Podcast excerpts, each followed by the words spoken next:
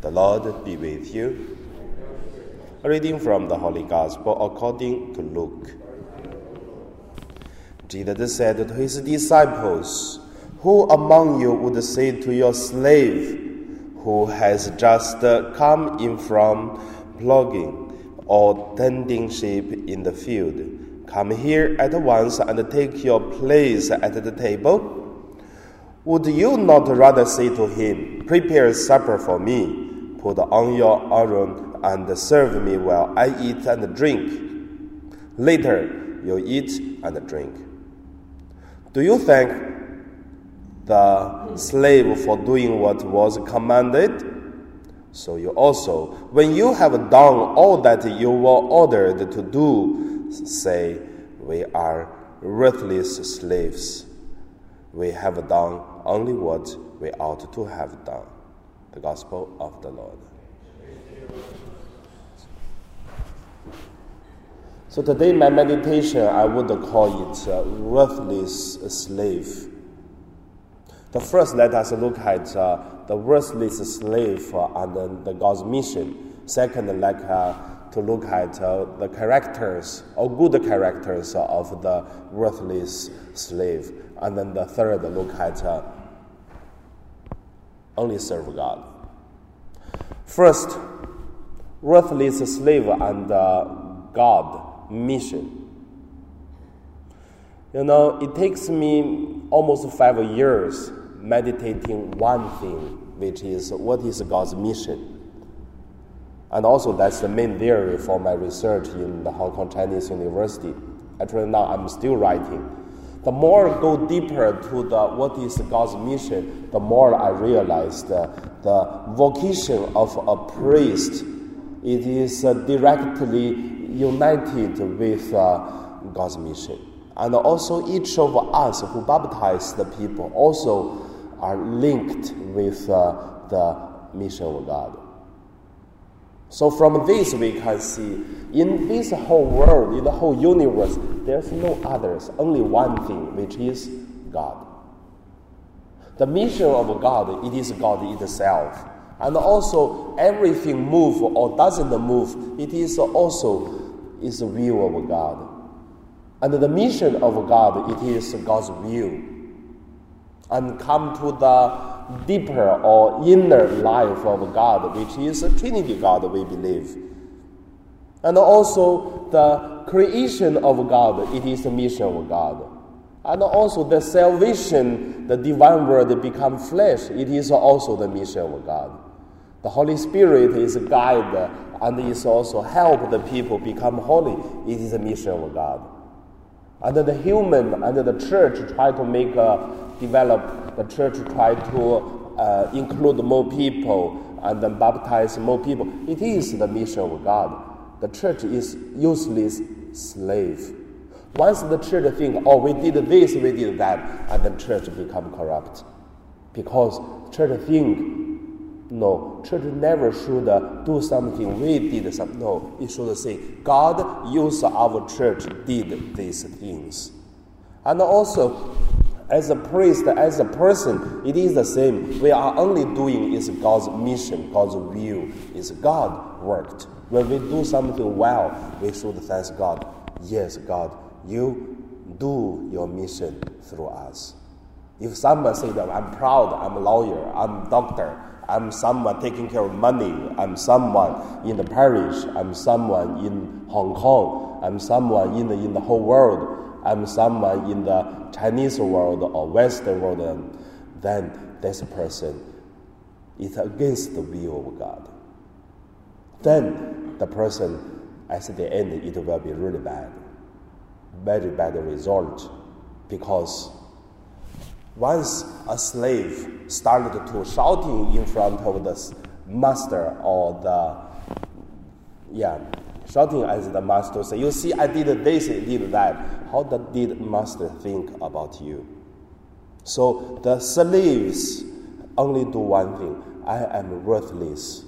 Only doing it is uh, what I supposed to do.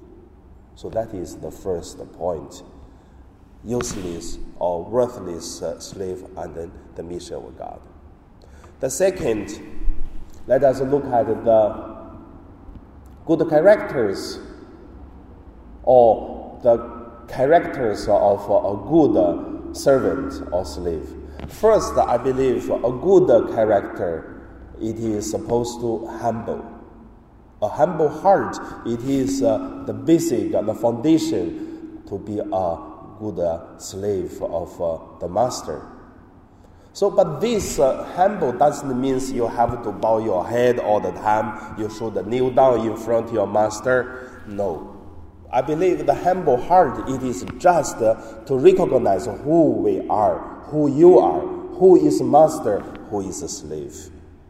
So make yourself clearly know who we are. And then even we did something good, we are not proud I did. No, it is not I did. It is because the master gave a good order and then I did what the master request and then I make the mission complete very well. And that is the good servant with a, a good service.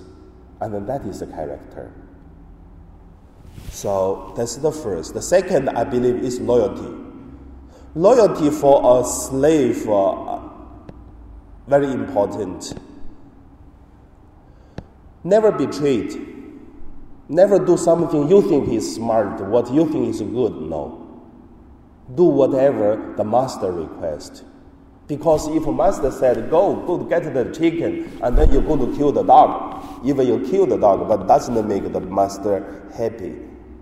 Even that may be a bigger mission is better, but it depends what did the master say.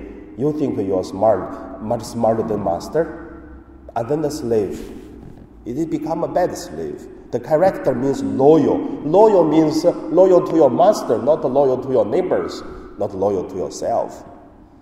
So that is a good slave, not a successful slave.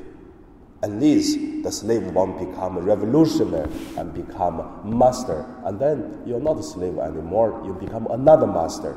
And then the master will fight with the master. Then what is will be happened?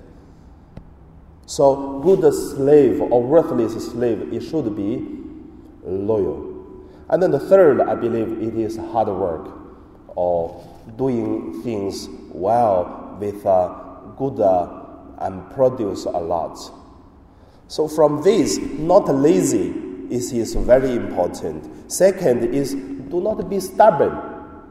A good slave in front of the master, it should always changing according to the master's idea. Do not need the master to say you already think about the master wants the idea, then you do it. Not uh, about, uh, okay, I don't like the master this idea, then I just uh, do nothing.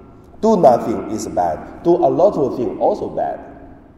So, not lazy and not stubborn. It is the two way to see a good service uh, character. And also, do not uh, counting lost and then earn. What you lost, what is the matter of you lost? Your only one view, it is the master. Or you earned more, no, what is the matter? You earned more. And the more you did the more, it doesn't work, it doesn't make you good. Because a worthless slave should not counting your lost or what you earn. It is only master.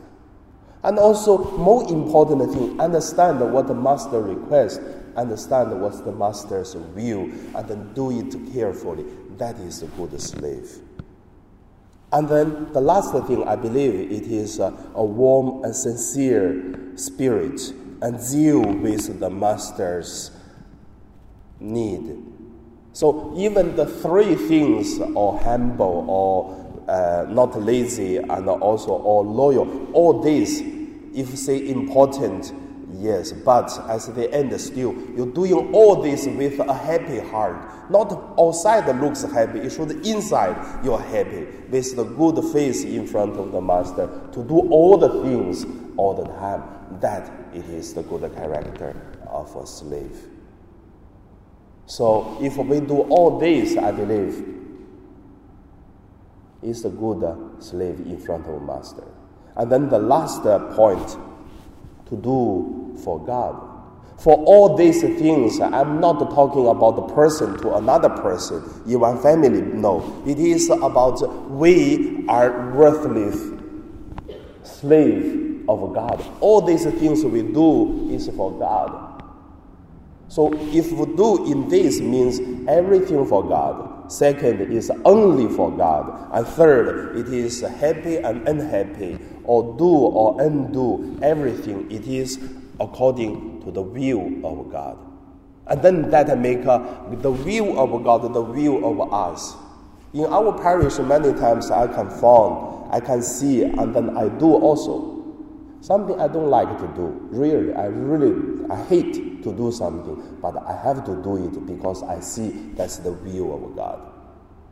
Even when I do it, my heart was crying inside, but I still do it.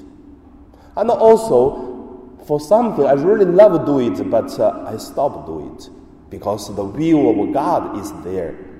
Then that is the slave's heart, but only for God and then put our heart, put our soul, and put our spirit on the light or under the light of God. When look at what is you, slave, what is God. And then, as the end, one day we will be judged by God. Proud or inferior or successful or loser, nothing important. The important is what is the will of God. Whether the mission of God is successful in our life. Hopefully, this thing, I tell you, it takes me already almost five years to meditating and then research and then write down these things. I little by little I found it's not a paper, but it's also philosophy of one person's life. It is a spirituality of uh, a way to become holy. And then put this in your life. How do you feel? How do you live? And now we pray.